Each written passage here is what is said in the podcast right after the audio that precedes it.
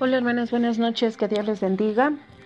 Es un gusto para mí estar con ustedes y dar continuidad al tema que estamos viendo.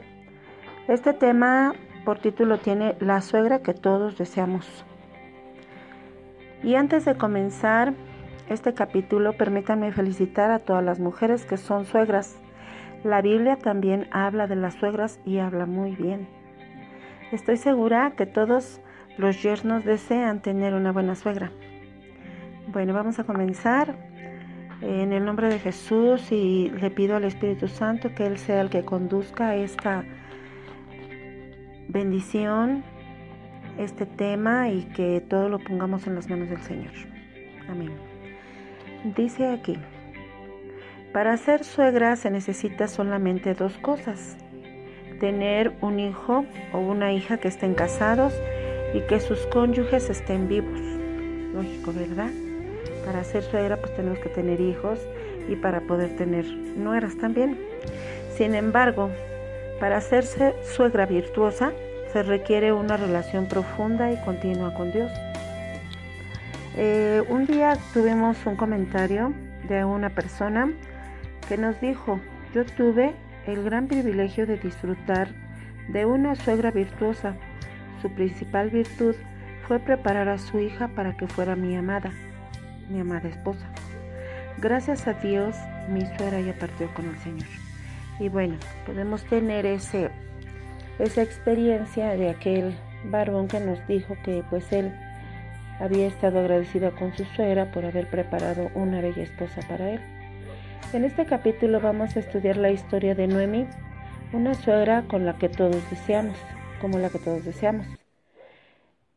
Número 1. Una suegra virtuosa. ¿Qué significa el nombre Noemí?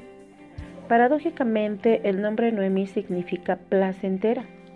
Digo paradójicamente porque lo que leemos en el libro 1 del libro de Ruth, en el capítulo 1 del libro de Ruth, nos indica que Noemí vivió una vida poco placentera. Pudiéramos decir más bien que la vida de Noemí fue amarga, Incluso Noemí le pidió a su nuera Ruth que la llamara Mara, que significa amargura. A pesar de esa amargura, el relato bíblico nos deja ver que Noemí era una mujer virtuosa. ¿Por qué? Pues porque así como se enfrentó a tantas cosas, pues ella nunca perdió la cordura y aunque llevaba esa grande amargura dentro de su corazón, Aún así, no trató mal a sus nueras. 2. Las virtudes de Noemí. En la Biblia encontramos seis virtudes sobresalientes de la vida de Noemí. Veamos cada una de ellas. La primera es la templanza. Noemí mostró templanza en los momentos difíciles. A. Cuando faltó el alimento en su tierra, Noemí acompañó a su esposo Elimelech a la tierra de Moab junto con sus hijos. No se quedó en Belén esperando a que el esposo fuera y volviera solo. B. Cuando su esposo murió, ella permaneció en Moab con sus hijos huérfanos y solteros, en lugar de, de volverse a su tierra para buscar la protección de los suyos. C. Cuando sus dos hijos murieron y murieron sin dejar descendencia, ni Calión ni Malón engendraron hijos, por lo tanto sus esposas Orfa y Ruth se quedaron viudas y sin hijos. Noemí se quedó desamparada, sin esposo y sin hijos, en un lugar extraño, lejos de su familia. Dice la palabra, y murieron también los dos, Malón y Kelión, quedando así la mujer desamparada de sus dos hijos y de su marido. Esto lo podemos ver en Ruth capítulo 1, versículo 5. Bueno, vemos una, la segunda de sus virtudes, la prudencia. Cuando las nueras quedaron viudas, Noemí comprendió que no podía continuar sosteniéndolas. Con mucha prudencia tomó la decisión de volver a Belén, Éfrata, con su familia. Dice la palabra. Entonces se levantó con sus nueras y regresó de los campos de Moab porque oyó en el campo de Moab que el Señor había visitado a su pueblo para darles pan Esto lo vemos en el libro de Ruth 1.6. Su tercer virtud es la justicia. Antes de regresar a Belén, Noemí actuó con justicia. Habló con sus dos nueras para dejarlas en libertad y pedirles que regresaran con sus madres para que volvieran a casarse. Y Noemí dijo a sus dos nueras, Andad, volveos cada una a la casa de su madre. El Señor haga con vosotras misericordia, como lo habéis hecho con los muertos y conmigo. Esto lo vemos en el libro de Ruth 1.8. Cuarta, cuarta virtud, fortaleza. Esta virtud es la que cualquier mujer es doblemente notable. La Biblia se refiere a la mujer como vaso más frágil. Sinceramente yo admiro la fortaleza de las mujeres, no solo la fortaleza espiritual y emocional, sino también su fortaleza física para resistir el trabajo. Además de atenderse a sí mismas, las mujeres deben atender su casa, su esposo, sus hijos y en ocasiones su trabajo fuera de casa. Noemí tuvo la fortaleza para resistir su amargura y regresar a Belén Éfrata. Anduvieron pues ellas dos hasta que llegaron a Belén y aconteció que haciendo habiendo entrado en Belén, toda la ciudad se conmovió por causa de ellas y decían, ¿no es esta Noemí? Así dice la palabra. Y ellas les respondía, no me llames Noemí, sino llámame Mara, porque en grande amargura me ha puesto el Todopoderoso. Esto lo vemos en el libro de Ruth, del 19 al 20. Y posiblemente Noemí tenía entre 50 y 60 años de edad. Para regresar a Belén, tuvo que caminar unos 150 kilómetros rodeando el mar muerto. En esa región y en esa temporada hace un calor insoportable. En esa temporada, entre mayo y junio, se recorría la cosecha, se recogía la cosecha de granos, cebada y trigo, y se celebraba la fiesta de Pentecostés, dice la palabra. Así volvió Noemí y Ruth, la moabita, su nuera con ella. Volvió de los campos de Moab y llegaron a Belén, al comienzo de la siega de la cebada. Lo vemos en Ruth 1.22. Su quinta virtud es el temor a Dios. Noemí reconoció que en todo lo que había sufrido estaba la mano de Dios. Ella comprendió que todo lo que le pasó no fue por su mala suerte, ni por casualidad, sino por la voluntad de Dios. Ella dijo, yo me fui llena, pero el Señor me ha vuelto con las manos vacías. ¿Por qué me llamaréis Noemí? Ya que el Señor ha dado testimonio contra mí y el Todopoderoso me ha afligido. Ruth 1.21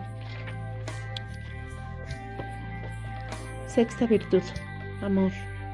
Ella pudo aprovecharse de la juventud de sus nueras. En lugar de ello, las exhortó con mucho amor para que se fueran a sus casas maternas. Dice así la palabra, os conceda el Señor que halléis descanso cada una en casa de su marido. Luego las besó y ellas alzaron su voz y lloraron. Ruth 1.9 Noemí tampoco trató de desquitarse con la nuera Ruth por lo mal que le había ido a ella en Moab. Antes bien, la trataba con mucho amor y le daba buenos consejos. Y Noemí respondió a Ruth su nuera, Mejor es, hija mía, que salgas con sus criadas y que no te encuentres en otro campo. Ruth 2.22 Después le dijo su nuera Noemí, Hija mía, ¿no he de buscar hogar para ti para que te vaya bien? ¿No es vos nuestro pariente con cuyas criadas tú has estado? He aquí que él avienta esta noche la parva de las cebadas. Te levantarás pues y te ungirás, y vistiendo tus vestidos, irás a la era, mas no te darás a conocer al varón, hasta que él haya acabado de comer y de beber. Y cuando él se acueste, notarás el lugar donde se acuesta, e irás y descubrirás sus pies, y te acostarás allí, y él te dirá lo que hayas de hacer. Esto lo vemos en Ruth 3 del 1 al 4. Entonces Noemí dijo, Espérate, hija mía, hasta que sepas cómo se resuelve el asunto, porque aquel hombre no descansará hasta que concluya el asunto hoy. Ruth 3:18. Número 3. Consecuencias de ser una suegra virtuosa. Debido a las virtudes anteriores, Dios bendijo abundantemente a Noemí, según lo vemos en el siguiente pasaje. Dice la palabra, y las mujeres decían a Noemí, Loado sea el Señor, que hizo que no te faltase hoy pariente cuyo nombre será celebrado en Israel, el cual será restaurador de tu alma y sustentará tu vejez, pues tu nuera que te ama lo ha dado a luz, y ella es más de valor para ti que siete hijos. Y tomando Noemí el hijo, lo puso en su regazo y fue su haya. Y le dieron nombre las vecinas, diciendo, le ha nacido un hijo a Noemí, y lo llamaron Obed. Este es padre de Isaí, padre de David. Ruth 4, del 14 al 17. Indudablemente, la historia de Noemí debe inspirar a todas las mujeres que ya son suegras. A pesar de lo que se dice de ellas, Dios puede ayudarlas para que se conviertan en la suegra que todos deseamos. Y claro, todo está también en que nosotras mismas reconozcamos y creamos en el Señor cuando nos pide que pues, seamos hospedadoras, que seamos amorosas, que seamos dadivosas. Y como el Señor nos va enseñando a tratar a la gente, a cómo nos gustaría que nos trataran a nosotras, pues así, de esa manera, sembrar para cosechar bueno, hacer cosas buenas y no malas, tratar bien a las personas para que así se nos trate. En el Señor ya saben que todas las cosas son sí y amén. Y todo lo bueno que podamos hablar de una persona, eso cosecharemos. Bueno, esto es nuestro segundo tema. Que Dios les bendiga. Espero en el Señor que esto abra nuestro entendimiento y nuestros deseos de poder ser lo que aquí se dice, una suegra virtuosa. Que Dios les bendiga.